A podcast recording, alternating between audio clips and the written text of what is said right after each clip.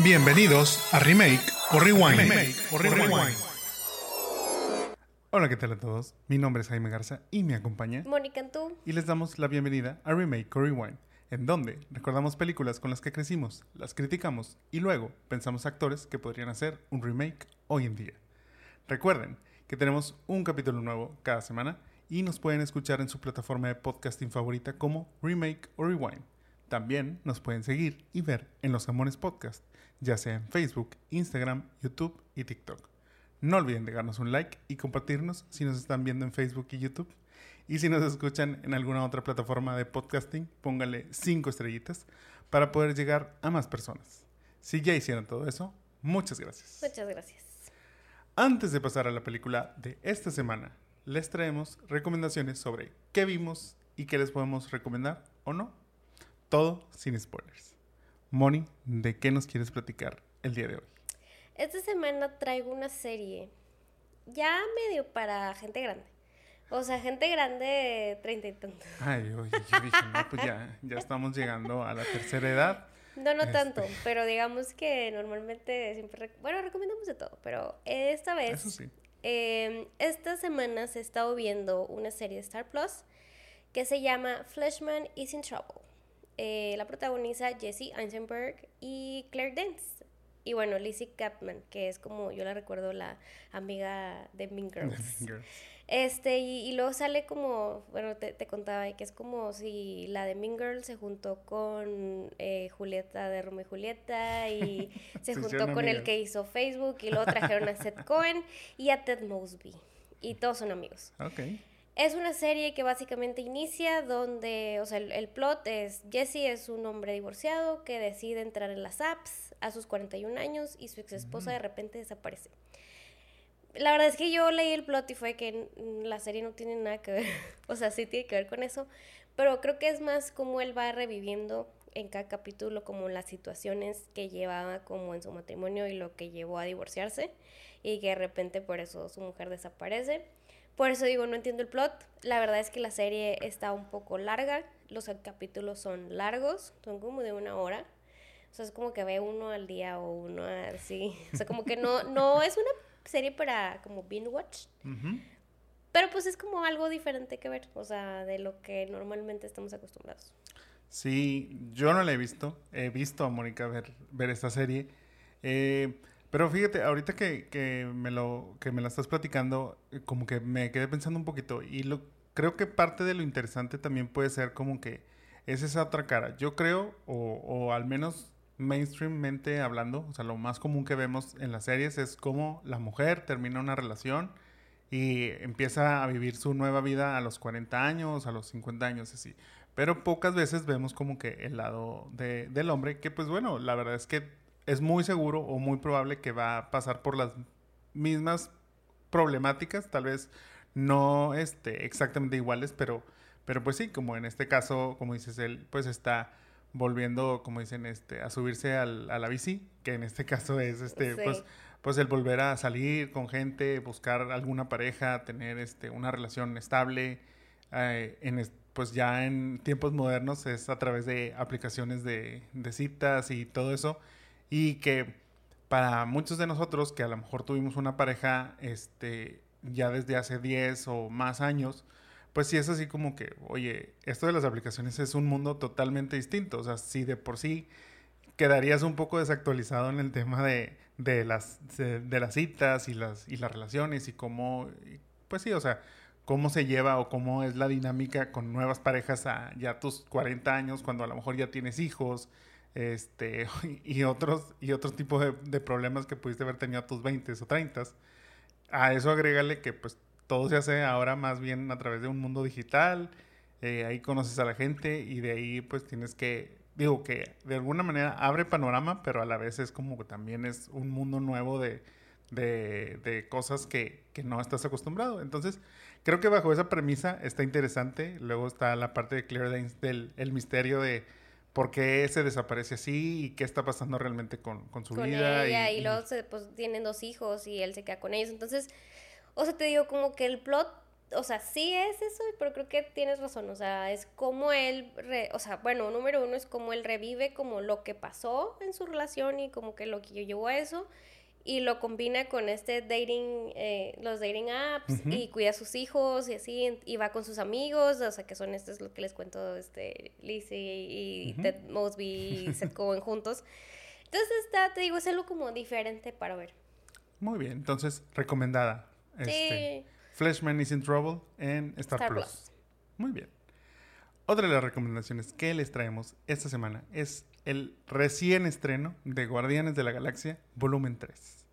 Volvieron este grupo de, de héroes este, un poco fuera de lo común, no son tan perfectos como muchas veces vemos este, a la Liga de la Justicia o a lo mejor a los mismos Avengers y demás sino esta combinación sui generis de personajes que conocimos ya hace tres películas en Guardianes de la Galaxia, volumen 1, pues bueno, vuelve a, digamos, darle cierre ya a esa, este, a esa historia que comenzó este, ya hace unos 10 años, no, digo, no tantos años, pero ya hace casi 10 añitos ahí de que andaban en esos inicios. Yo creo que, bueno, ellos tienen menos, yo creo que tienen como por ahí unos 6, 5, 6 por ahí. Pero esta película creo que este, nos habla de muchas cosas. A final de cuentas, nos cuenta historias de, los personajes que a lo mejor no conocíamos. En este caso, pues, se centra en Rocket. Eh, pero también abre nuevas historias de personajes que creíamos que ya como que, pues ya, ya, ya, ya sabíamos todo de ellos y entonces pues no había nada nuevo. Pero creo que, creo que Guardianes, aunque se habla mucho de que esta es la última película de los Guardianes como tal, tiene todavía mucho que dar y creo que en un futuro los vamos a volver a ver en una película de ellos. O sea, es obviamente que los van a juntar para ahora Avengers este, con Kang Dynasty y, y este, mm, eh, la otra película que se me fue ahorita el nombre, Secret, Wars. O sea, probablemente por ahí los vamos a ver. Pero, pero yo creo que ellos todavía tienen ahí más, más historias y demás. Esta película la recomiendo bastante. Creo que este, sabemos que Marvel, después de Endgame, ha estado batallando mucho para, para dar pie con bola, como quien dice. Yo creo que lo que le beneficia mucho a esta película es que se centra en los guardianes. Aquí no nos estamos centrando en un malo que luego va a ser el malo de todo el universo. Tampoco estamos hablando de el multiverso, como en Doctor Strange. Entonces, y, ok, o sea, hay comedia, pero no está pues, digamos, tan fuera de lugar como lo fue en Thor. Entonces, creo que va muy bien este, esta, esta película. Te digo, eso, el, estar como centrada en un punto le, le, ayudó bastante. Y bueno, tiene un sinfín de emociones que también te hace conectar mucho con la película y que la hace que la disfrutes mucho más. Que llorar con esos guardianes de la galaxia. Yo creo que, o sea, digo, yo vi que, que sí, lloras un chorro, vas bien emocionado y así. Sí, yo lloro con todas las películas, o muchas de ellas, en esta no fue la excepción, pero creo que lo que dices es eso, o sea, la película tiene mucho corazón. O sea, la película son ellos, son cómo su relación, o sea, cómo, cómo como grupo conviven, cómo se están uno siempre atrás del otro. Y creo que, bueno, eso hemos aprendido de Marvel, que siempre como que hay alguien que te va a salvar o alguien, siempre el equipo alguien te va a salvar. Pero creo que es un, es un buen fin a esta trilogía de, las películas. Creo que de las de Marvel después de la lloradera de Endgame eh, ha sido como que la que más me ha gustado y eso que Spider-Man y, y, Doctor Strange me gustó mucho, pero creo que esta es, es, es, o sea, es como la disfrutas mucho, o sea, es como yo creo que después de la 1 es la que más he disfrutado, creo que los Guardianes siempre tenían un estilo como más, este, pues más chistoso, menos serio, digo, lo platicamos cuando vimos su especial de Navidad, que también había sido como algo muy padre por, por, ver y yo creo que esta no es la excepción, la verdad es que a mí me gustó mucho, yo la volvería a ver, como los que somos fans de Marvel hemos visto como cómo crece Groot, cómo, cómo van, este, como, pues sí, o sea, solo fortaleciendo esta amistad. Y creo que es un súper buen desenlace y obviamente tiene un súper buen soundtrack. Sí, este, el soundtrack, el soundtrack nunca ha fallado. James Gunn le ha sabido dar muy bien al punto. Entonces, el soundtrack también, aparte de la película, el soundtrack está muy, muy, muy recomendado. Y, y digo, nada más puntualizar, la verdad es que a mí me daba risa cuando, bueno, este, recordemos ahí como que esta este, controversia que hubo cuando corrieron a James Gunn después de hacer Guardianes 2. Eh, pues por ahí, por, ya saben, salió un tweet, entonces la cancelación y, demás, y, y, lo corrieron. Pasó un tiempo, yo creo que también este, Disney como que dijo, mira, vamos a esperar a que se calmen un poco las aguas y vemos y lo volvieron a traer para hacer este para terminar su bebé porque a final de cuentas esto siempre fue este siempre fue él o sea desde la 1 la 2 y obviamente terminando acá ahora con con la 3 pues siempre fue de él entonces eso te digo le ayudó mucho pero la verdad es que me sorprende o sea yo dije va va a ser una película buena va a tener este sus buenas cosas pero no me esperaba lo que fue o sea creo que sí superó aunque obviamente venía como que pues mi expectativa iba bajando por los, las películas que ya, que ya mencionamos y que vimos durante este y el pasado año. Eh, pues mi expectativa también no era mucha. Dije, bueno, o sea, va a ser buena, pero, pero a secas. O sea, a lo mejor yo me esperaba un Guardianes de la Galaxia 2, que, que pues estuvo bien, pero tampoco sin ser, ajá, nada fuera de lo común. Y no, el, como dices, este, sí, yo creo que entra en mi top 5, yo creo que de Marvel. Este, y, y te digo, y es ahí donde digo, wow, Mark Ruffalo mm, mencionó hace poco en una entrevista que Marvel debería tener miedo de que James Gunn ahora estuviera dirigiendo en DC. Yo me reí porque dije, qué exagerado. Vi esta película y dije, tiene razón. O sea, yo creo que el trabajo que va a hacer James Gunn en, en DC va a ser algo muy, muy bueno y muy parecido a esto. Le va a dar su toque como le dio el toque a los Guardianes. Y sí, entonces yo creo que Marvel al perder, digamos, a este director, porque a final de cuentas, de momento está, va a estar full en DC, no, no va a estar este, Pues es que se fue a DC o allá, o sí, sea... Sí, sí, o sea, está, está ahí completamente y tanto va a hacer proyectos como va a supervisar proyectos, entonces no va a tener tiempo como para volver a unos Guardianes de la Galaxia 4, por eso estamos, vaya, dándole, digamos, que cierre a esta, esta trilogía, como dices, pero pero por lo mismo es que yo siento que, que, vienen buenas cosas para DC y que sí, este Marvel le debe de prender un foquito rojo el haber tenido tanto éxito con esta película, con un director que ya se le fue y con una competencia. Ajá, y, con un y con una franquicia que pues de cierta manera está cerrando ahí este carpeta. Hay unos hints ahí obviamente en las post credits que hay al final, entonces eso nos da como una idea de qué va a venir para los Guardianes Vale la pena, les digo, que la vean y va a estar muy interesante también lo que viene para ellos y Marvel. La verdad es que podemos hacer todo un capítulo de cómo Jaime y yo reaccionamos después del cine a estas películas y así, dirán. Igual lo hacemos un especial así como, ¿qué opinas de Marvel y DC? Porque ya, este, más, explayarnos un poco más. Sí, pues es que, digamos, la controversia de lo que hablamos al salir era que se están yendo esos personajes insignia de esa primera etapa de, Marvel, que bueno, pues ya se fue Iron Man, se fue Capitán América, y los que quedan a lo mejor no están levantando, y luego estos que son los guardianes que son consentidos de mucha gente, pues ya también ya se están como que desapareciendo un poquito del radar, pero, pero bueno, o sea, creo que eso ayudó a también tener una buena película este, con los guardianes. Sé que viene una tarea difícil para, para, los de Marvel, pero creo también que tienen ahí haces bajo la manga, que el problema es que se están tardando en salir. ¿Y a qué me refiero?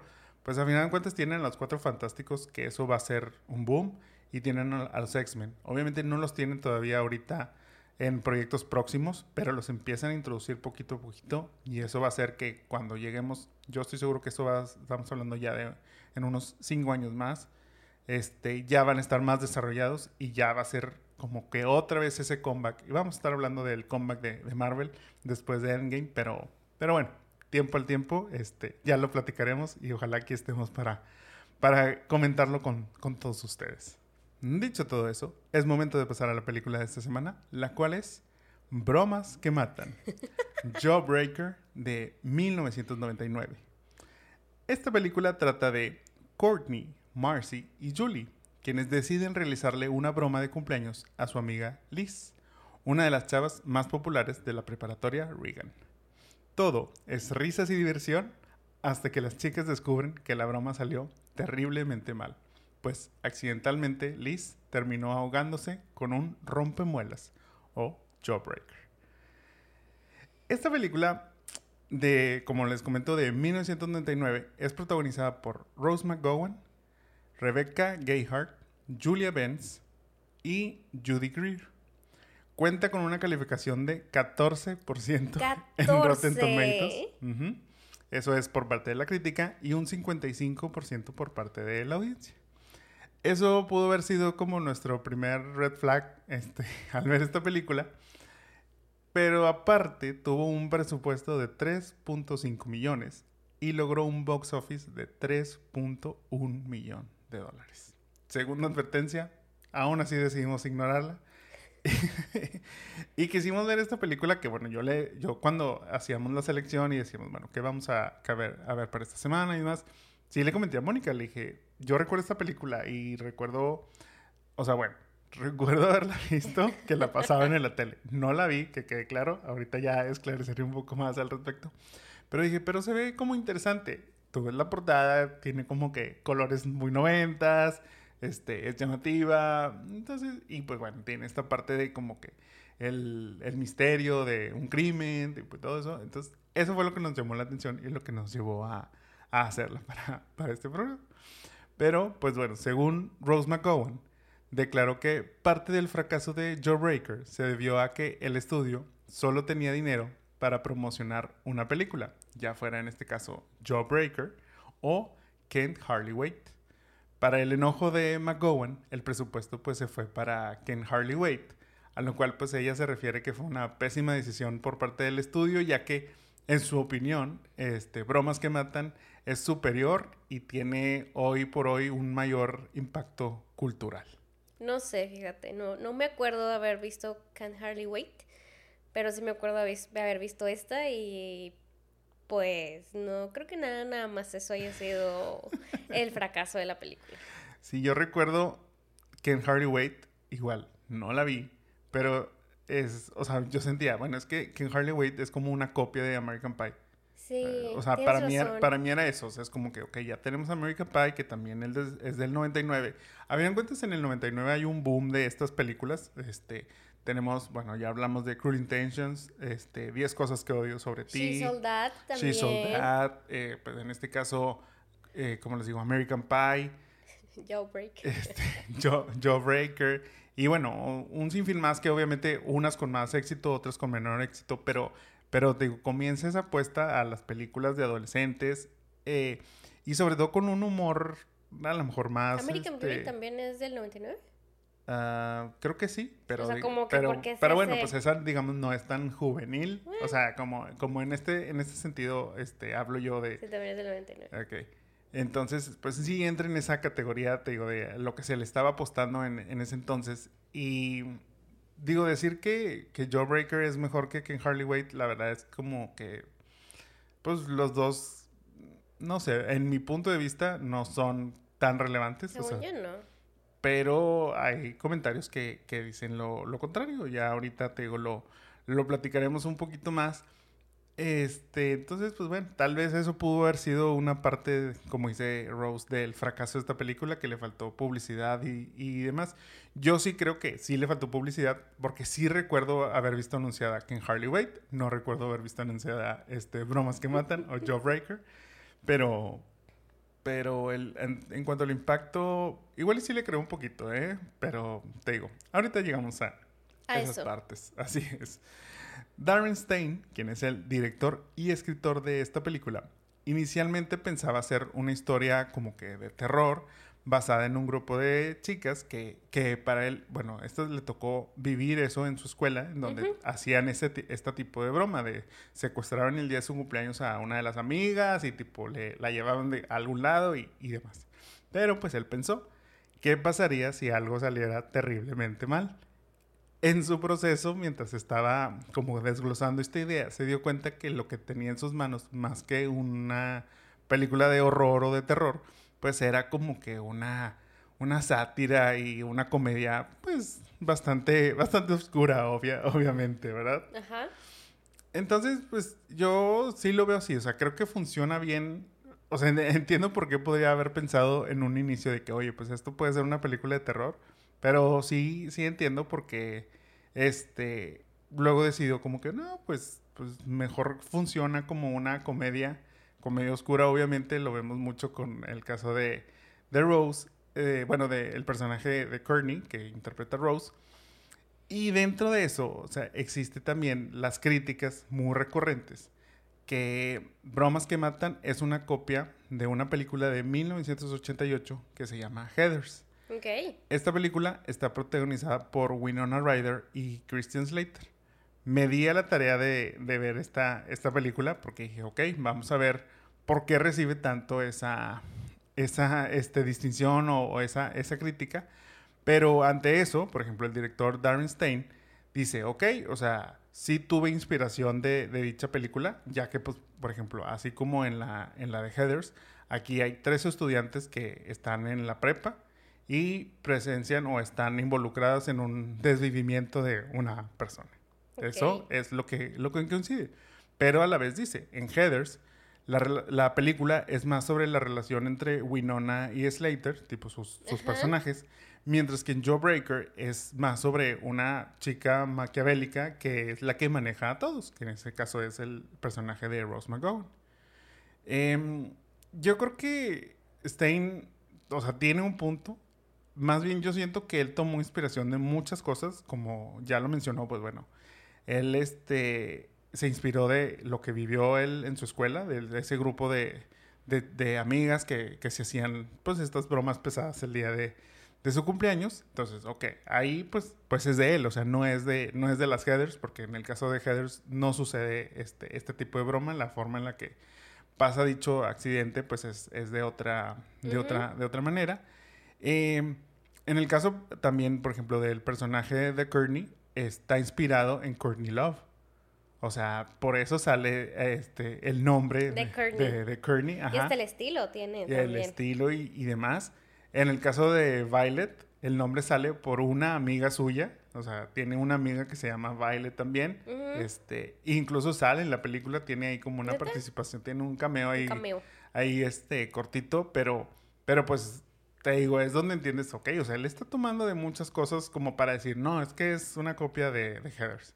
Y así como dices, digo, está muy imaginada en Courtney Love, pues bueno, incluso la escena final de donde están en el, en el prom, eh, cuando, cuando Courtney sale, este, pues como que, pues bueno, ya ves, cuando ya la descubren y tipo, todo el mundo la, la ataca, y está como que con el maquillaje este todo corrido y desarreglada bueno pues eso es como un este homage o un homenaje al- a la portada del álbum del grupo Hole que es precisamente el grupo de, de Courtney Love el cual se llama Live Through This que igual o sea vemos a una este prom prom queen con el maquillaje todo corrido y tipo demás pero pues viviendo la, la vida este, prometida de la popularidad y, y todo eso entonces pues te digo, yo creo que decir, ay, esta película es una copia, yo creo que no. No. O sea, entiendo que está basada, entiendo que tiene similitudes, pero yo no lo, yo no lo vi así. Pero son como esas historias, así como siempre platicamos y las fórmulas, y pues X es una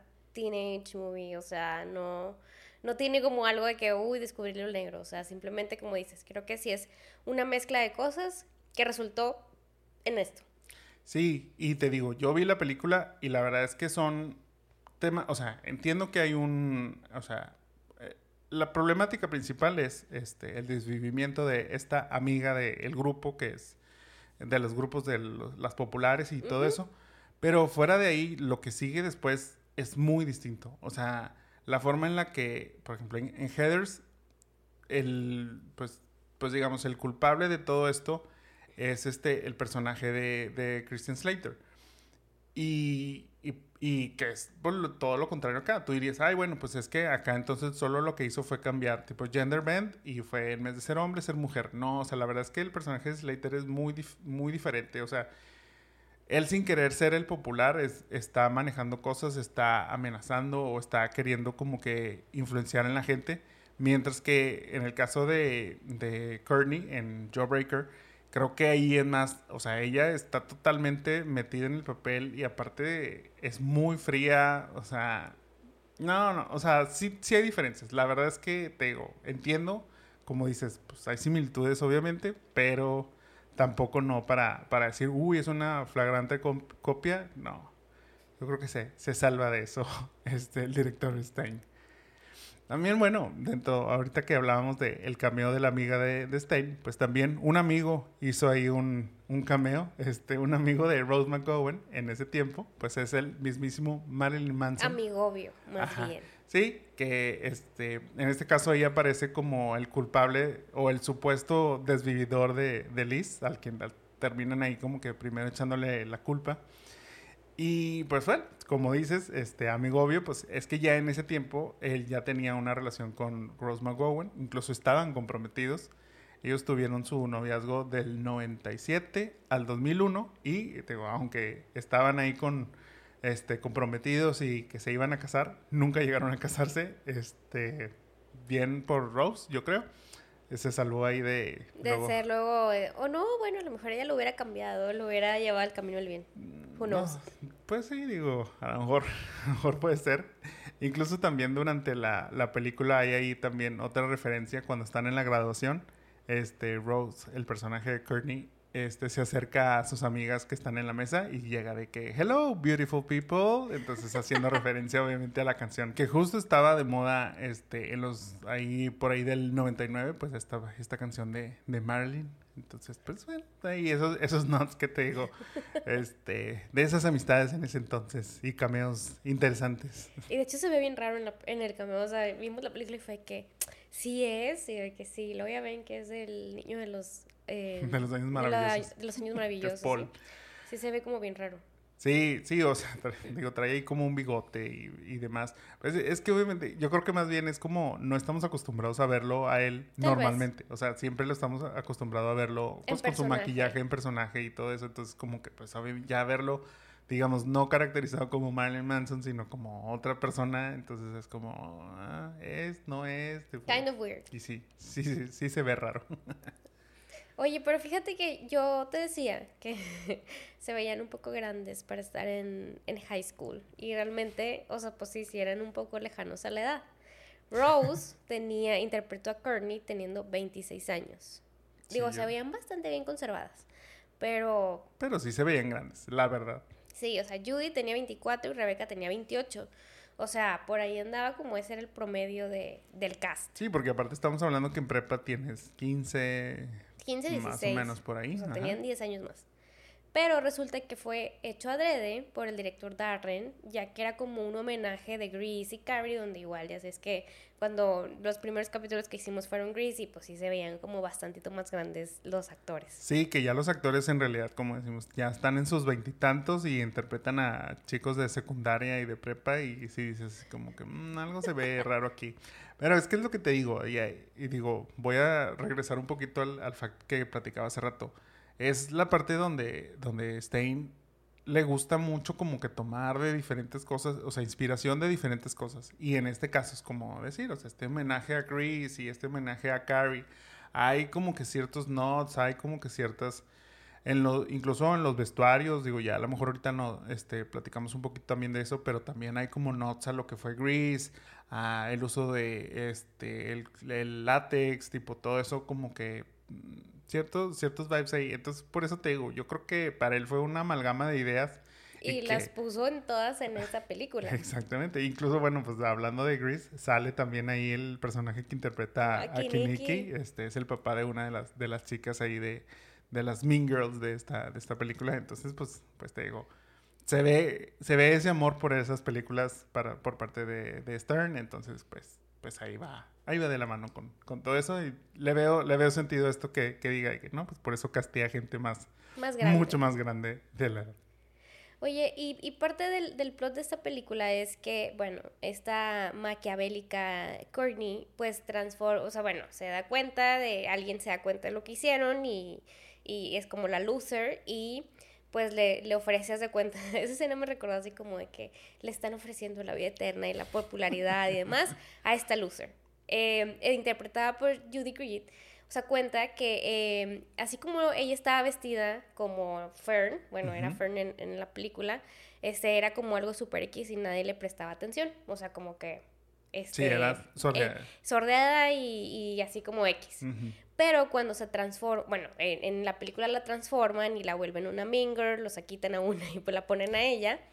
y se vestía como Billet. Y de pronto, o sea, ya cuando estaba muy arreglada, ahora sí recibía atención, o sea, ya la, la volteaban a ver y demás pero que a los hombres del, del set pues se, se, veían algo tímidos al acercarse a, a, a, esta Billet ya cuando era así, que es lo que pasa realmente en la película, o sea, como que luego la empiezan a ver y dicen, oye, pues ¿qué pasó? O sea, ¿qué le pasó? Ya se volvió este, más mala que yo, de, casi que piensa Courtney.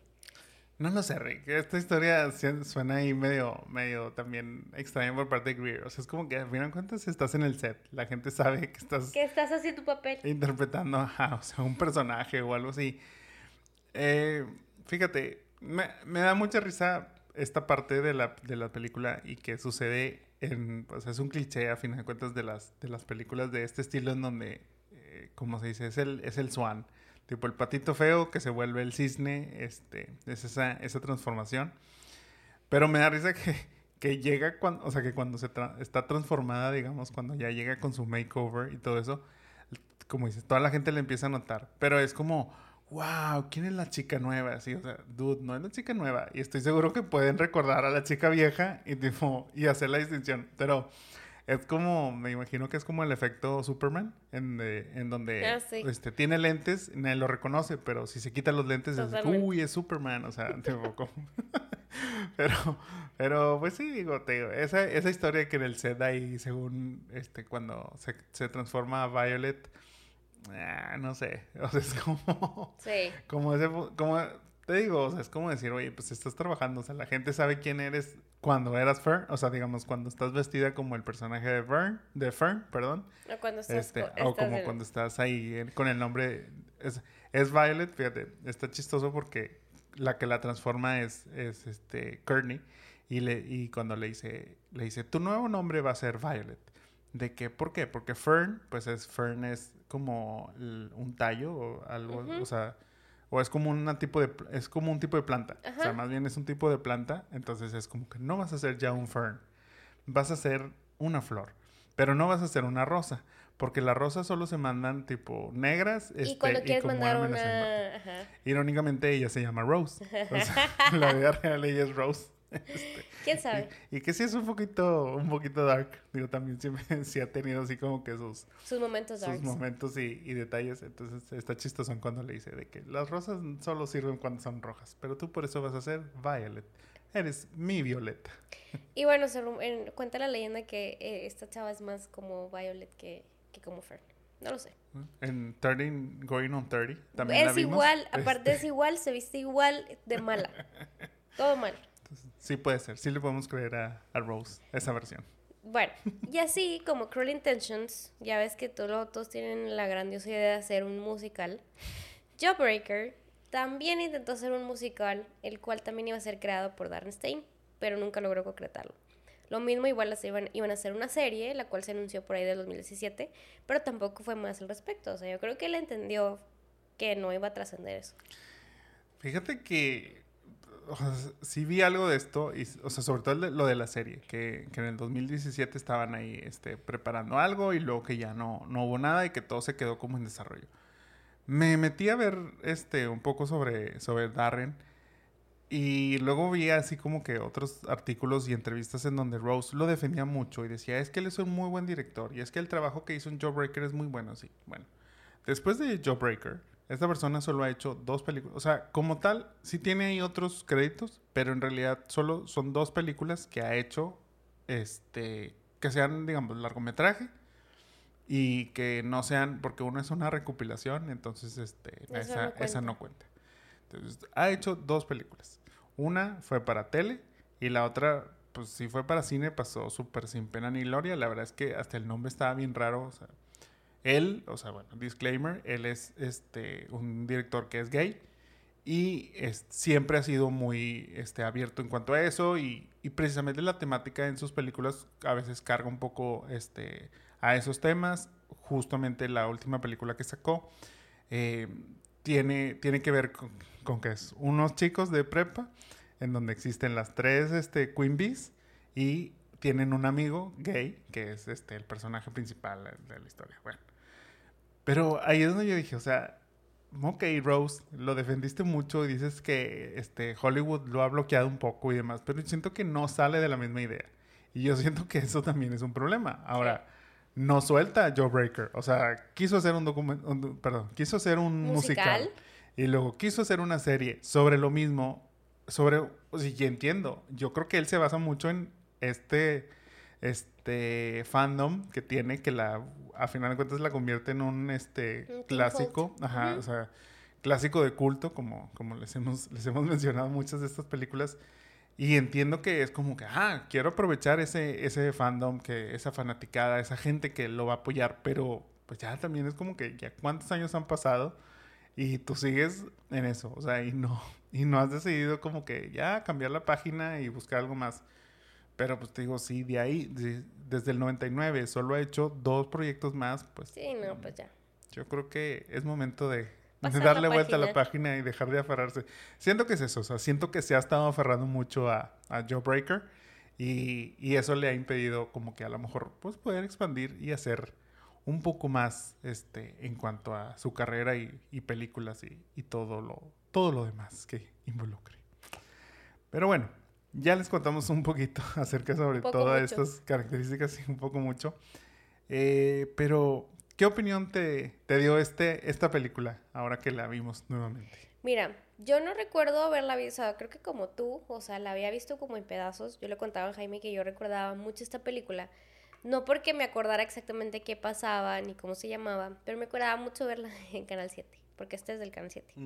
Pero yo le decía a Jaime, es que no es una película para ver en Canal 7 a las 5 de la tarde, donde normalmente la pasaban. Este, yo me acuerdo de esta como, que veía como, ay, pues eran las chavas populares, obviamente en ese momento no, no, o sea, no procesaba lo que estaba pasando, pero era como, bueno, estas chavas populares que usaban mucho color y me acuerdo mucho de la escena final donde pues ella como que la descubren y, y le avientan cosas y luego así, entonces, o sea, creo que ese era mi recuerdo de ver Jawbreaker este, de hecho, incluso cuando platicamos de hacerla, dije que mm, no me acuerdo cuándo realmente la vi. Pero creo que es parte como de estas, yo ya lo mencionaste un poco, como este boom de las teenage movies del 98, 99, 2000 todavía. O sea, porque hubo muchas, hemos, hemos hablado ya de, de algún par, pero fue como, y que, y que ahorita son como inspiración para muchas de las cosas que estamos viendo actualmente. Sí, totalmente. Mira, mi recuerdo de esta película, eh, yo, a, este, en defensa de, del Canal 7, recuerdo que cuando la vi ya era tarde. O sea, bueno, ya era tarde, estamos hablando de horario noche, que son ya las 7, 7, 8 de la noche por ahí. Este, fue cuando vi como la primera parte, digamos, de la película, pero ya era más bien en la escena en donde llevaban ya el cuerpo de, de Liz a su cuarto y empezaban a ver cómo iban a, cómo iban este, a ocultar eso y donde las descubre este Fern y bueno, la transformación y eso. Pero, así como tú, también dije, oye, se ve buena esta película, pero la quiero ver desde el principio, quiero entender qué pasó.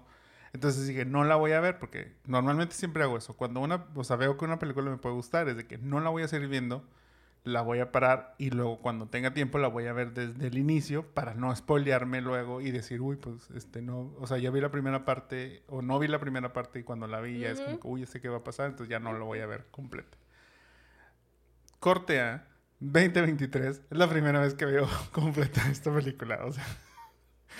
Digo, también Se esperó tanto tiempo para verla. No, y es que sentí que era tan buena que, decidí guardar este momento para cuando tuviera un podcast en donde hablara sobre películas retro. Este, esto puedo, hacer ese el momento para, para verlo.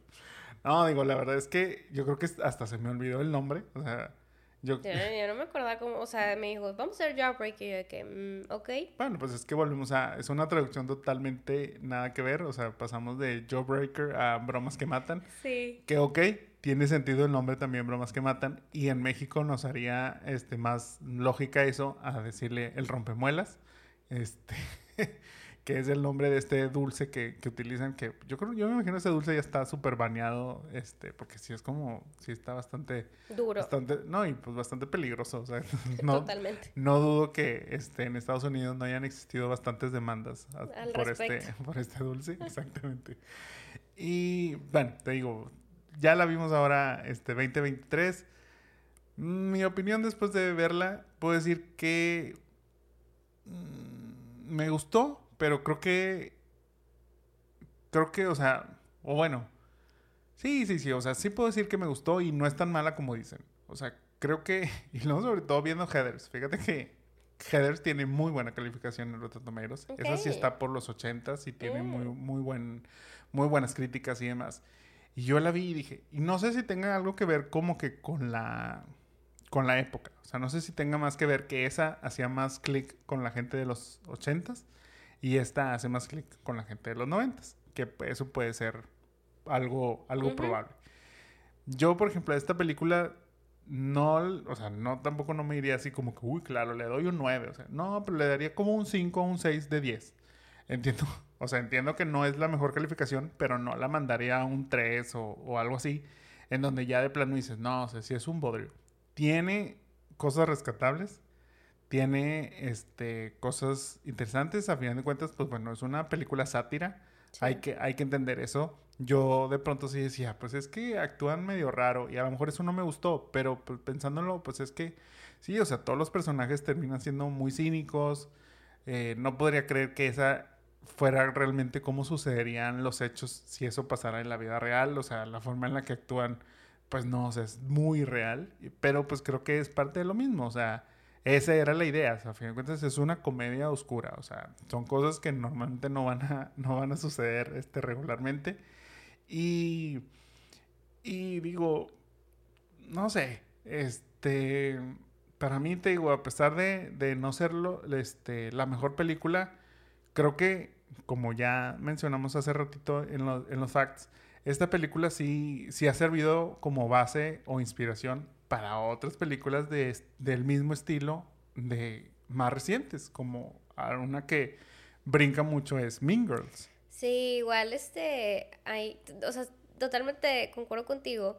Y, y cuentan que Darren, cuando vio Mean Girls, pues se enojó, o sea, primero dijo Tina Fey, me robó la idea, se inspiró en él y no sé qué. Ya, sintió, ya sintió lo que sintió el, el de Heathers, ¿verdad?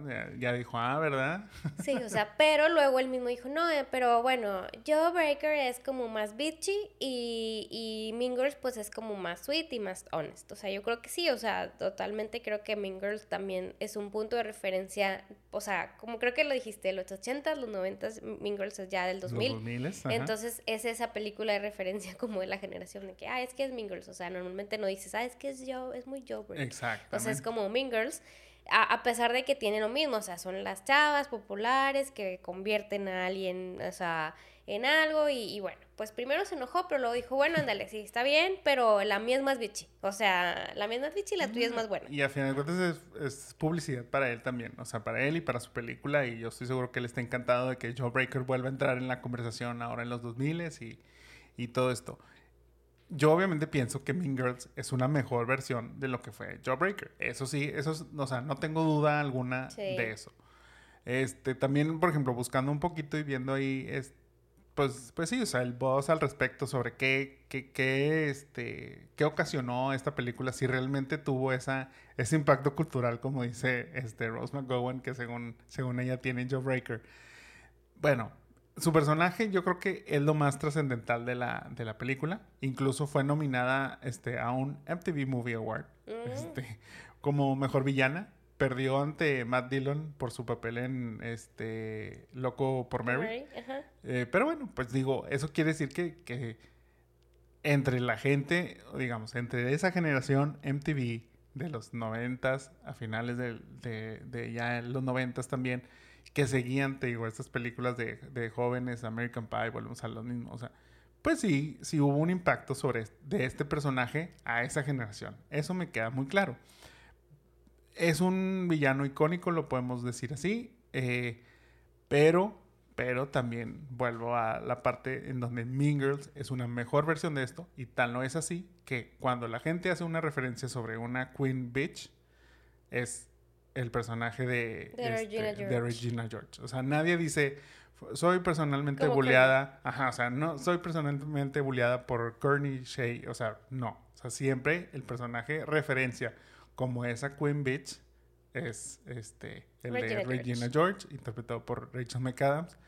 Y pues sí, o sea, es ahí, te digo, donde ya te deja muy en claro sobre, ok, sí tuvo un impacto cultural, pero como inspiración para un mayor impacto cultural que fue el caso acá de Mean Girl. Pero tan esa inspiración, esta, esta escena, o sea, bueno, sé que nuestra Queen Beach es este Regina George, pero em, por ejemplo, a Alexander Wang le encanta tanto la última escena de la película de Joe Briggs cuando pues le quitan la tiara y a todos le aventan cosas y así, que invitó a Darren Stein a dirigir un experimento y a grabarlo obviamente, este, donde Alexander invitó a varias personas a una bodega y les dijo, bueno, no les dijo que, iba a pasar, bueno, bienvenidos, este, este, yo los invito a, aquí, este, aquí pueden encontrar nuevas piezas de mi colección, todo es gratis, eh, todo lo que te puedas llevar físicamente.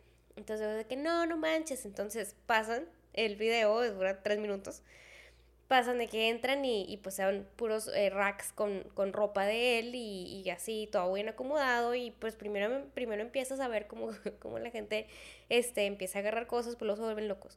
O sea, se empiezan de que arrebatar cosas y así. Y todo esto pasa, está filmado por Darren con una canción que hasta se vuelve, o sea, es una escena muy deleitable que, de que wow, o sea, parece que estás viendo como un video que yo creo que en la realidad hubiera sido muy diferente, pero que tiene mucha referencia a esta última escena del, del promos. Entonces yo creo que hay referencias no nada más en películas, sino también en cosas extras de las películas. Sí, bueno, volvemos a es el, el estilo de que le puede imprimir este Darren Stein a, a las cosas, a los proyectos.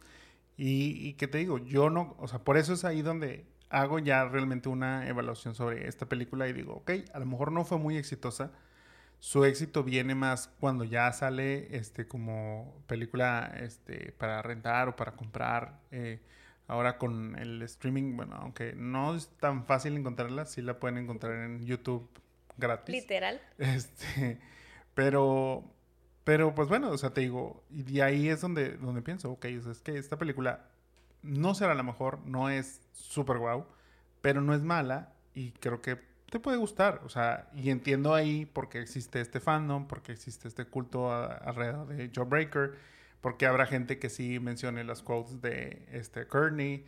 Em, por ejemplo, tiene, creo que es la... O sea, obviamente esta es una frase ya, ya hecha, pero, pero, pero Kearney le dice, life's a bitch, then you die. O sea, entonces es esa frase que repetimos mucho, este, y que pues seguramente se puso de moda cuando salió, salió esta película. Entonces te digo, tiene, tiene cosas buenas, tiene sus cosas rescatables. No está como para dejarle en un 14%. Te digo, yo creo que en un in-between de un 50, a lo mejor un 60, se puede, se puede caer ahí y esa sería como mi, mi conclusión cómoda en cuanto a recomendarla y si me gustó o no. Sí, yo también creo que es como... Eh, para mí no fue buena, no fue mala. Fue una película que recordé que vi en su momento en la tele.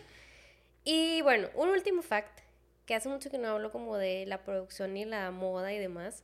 Este, cuando empezó la película dije, oye, te dije, oye, yo no iba vestida de la escuela. O sea, pero precisamente creo que es parte de em, lo que vemos no nada más en este, sino en las películas como de este tipo, que es, eh, bueno, la que hizo el vestuario fue Vicky Barrett, que también colaboró en Clueless, entonces era como esa moda dijo que tenía súper poquito presupuesto y que se fue literal a comprar de que thrift shop, que un dólar y así para encontrar como una combinación.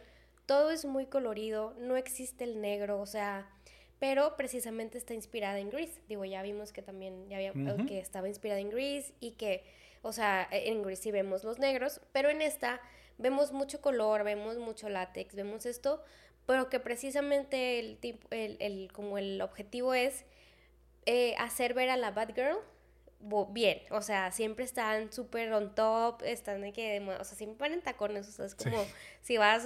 Vestidos súper entallados, súper arregladas, Y todo tiene, ajá, de que, por ejemplo, decían de que esta eh, Julia, creo que, no me acuerdo, Marsha, ¿cómo se llama?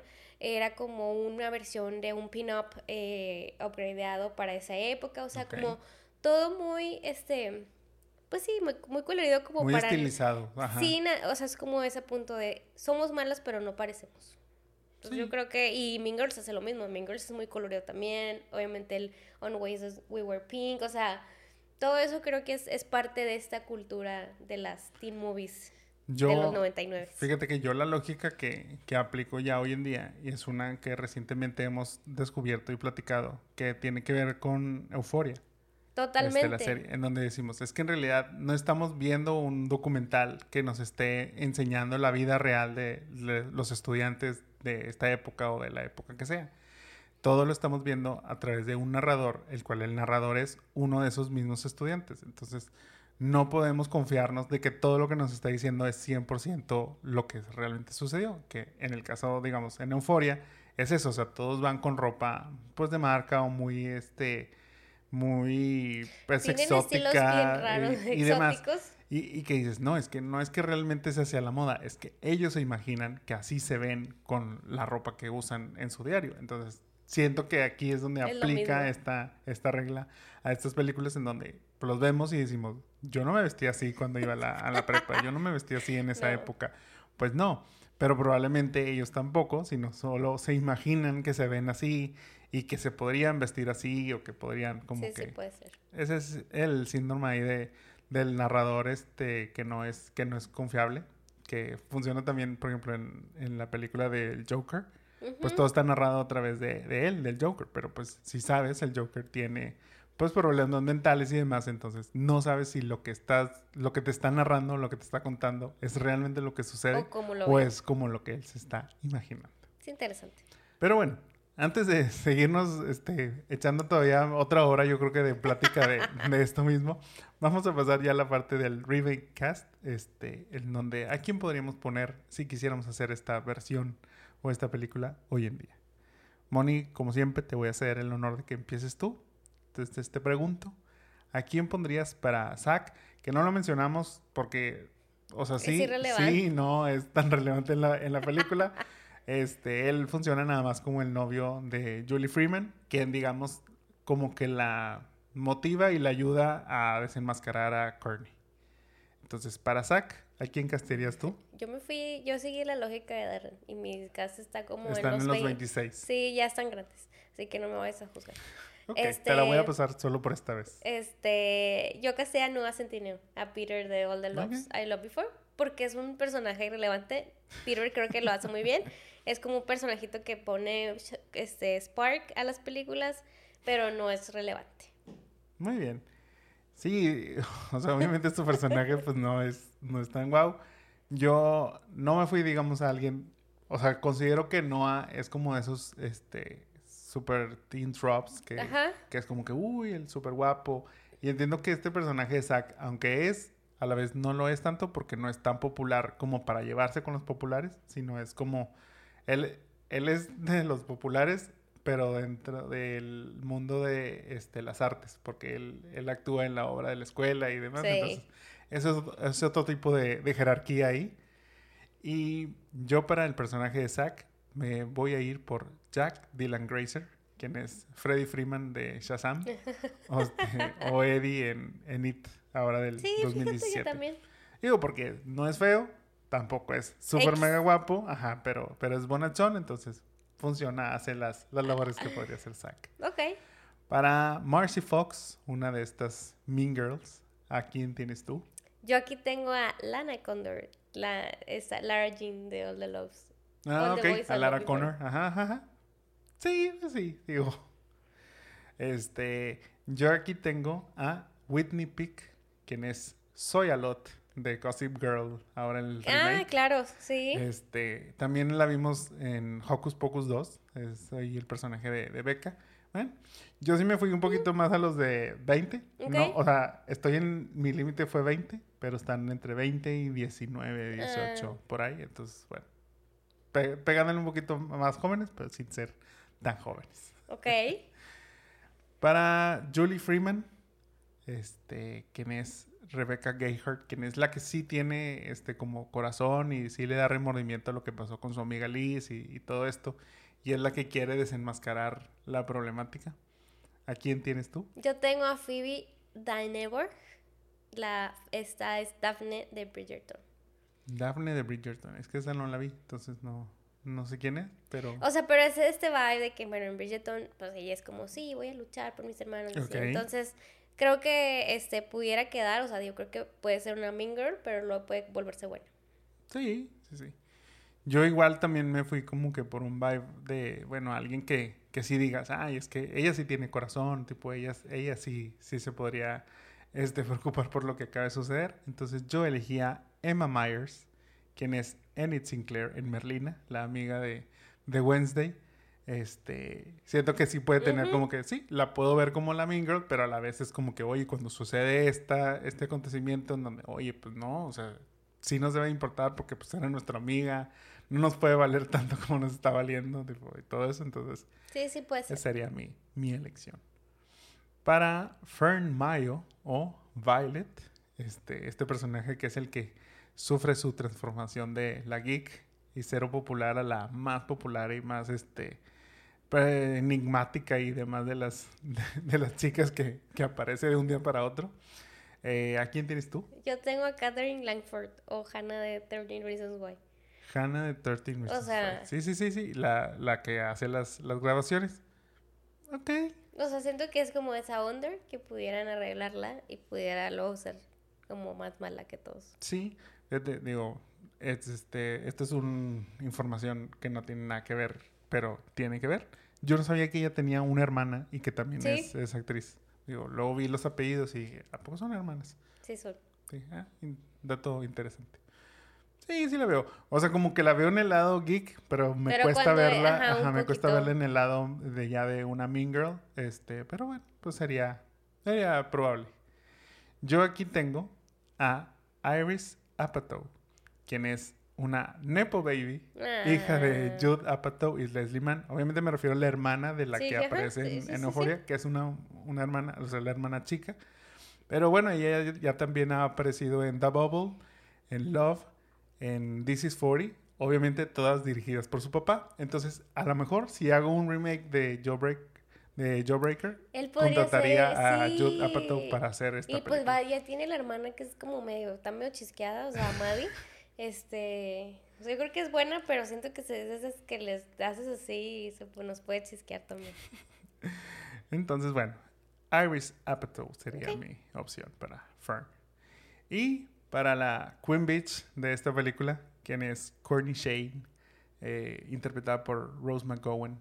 ¿A quién tienes tú? Fíjate que aquí me iba a ir por alguien, o sea, no sé si a quién casteaste tú, pero buscando, haciendo mi research, recordé a esta chica, o sea, voy a castear a Debbie Ryan, que fue Patty de Insatiable, que esta serie de Netflix, que precisamente era, era como alguien que era, se parece ser sweet, pero era super bitch, este, en la serie, porque ella quería ser reina de un beauty pageant y también hacía cosas bien raras en esa serie. Entonces dije, claro, ella puede ser nuestra Queen Sí, fíjate, sí es cierto. Este, sí funcionaría muy bien. Pero ya fue algo similar lo que interpretó ahí también. Desvivía gente y, y se veía envuelta en muchas en muchas situaciones así. Y sí, fíjate, totalmente yo creo que tiene, esa, el vibe, que está bonita y luego pues este era como muy agradable y carismática, pero ándale, o sea, conócela en verdad y tiene unos secretos sí, oscuros. Sí, la veo siendo como que esa de que aparentar ser una niña buena y a la vez este, es toda una bitch cuando te, te das la espalda. Le das la espalda, perdón. Yo vuelvo a este, o sea, vuelvo a esta actriz que ya he mencionado para este tipo de papeles. Se me hace que hace quién. y entonces elijo para Courtney Shane a Millie Bobby Brown, que es Eleven Stranger Things. Es que siento que lo haría muy bien. O sea, nada en contra de ella, que quede claro.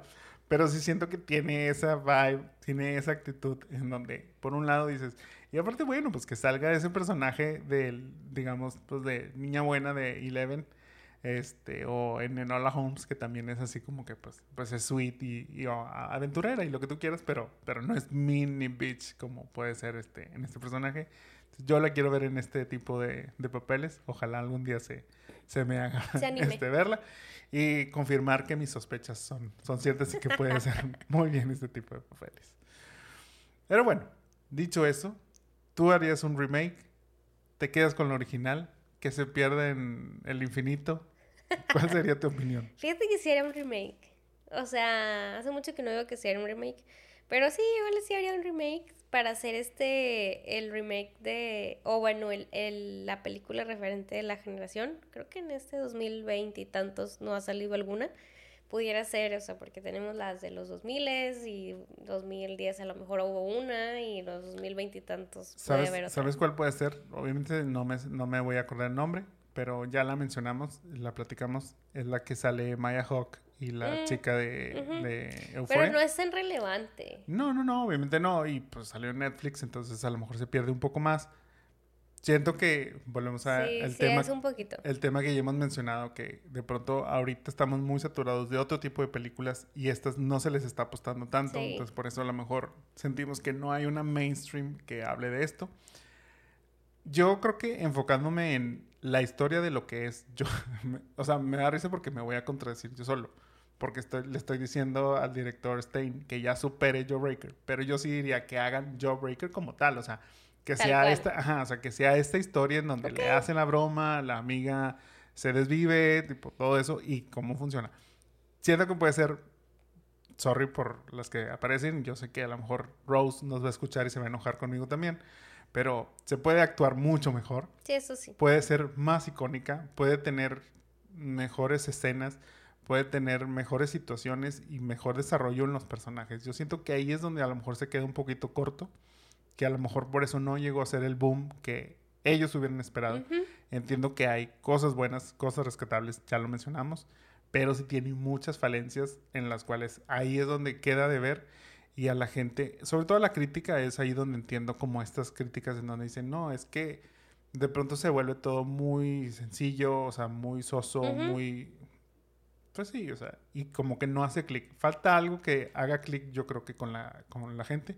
Entiendo que ha hecho clic con un 55% de las personas Del o, fandom. o demás el fandom en, en Rotten Tomatoes, pero, pero también creo que puede llegar a más, como ya hemos dicho en otras, películas en donde sentimos que luego se acorta ese, ese, este, pues ese público al que, al que gusta esta película. Entonces, un remake de Jawbreaker como tal, te digo, siguiendo esta, esta historia, esta trama, estos enredos, sí me gustaría verlo, sí me gustaría, y yo creo que sí podría funcionar hacer un, remake como tal.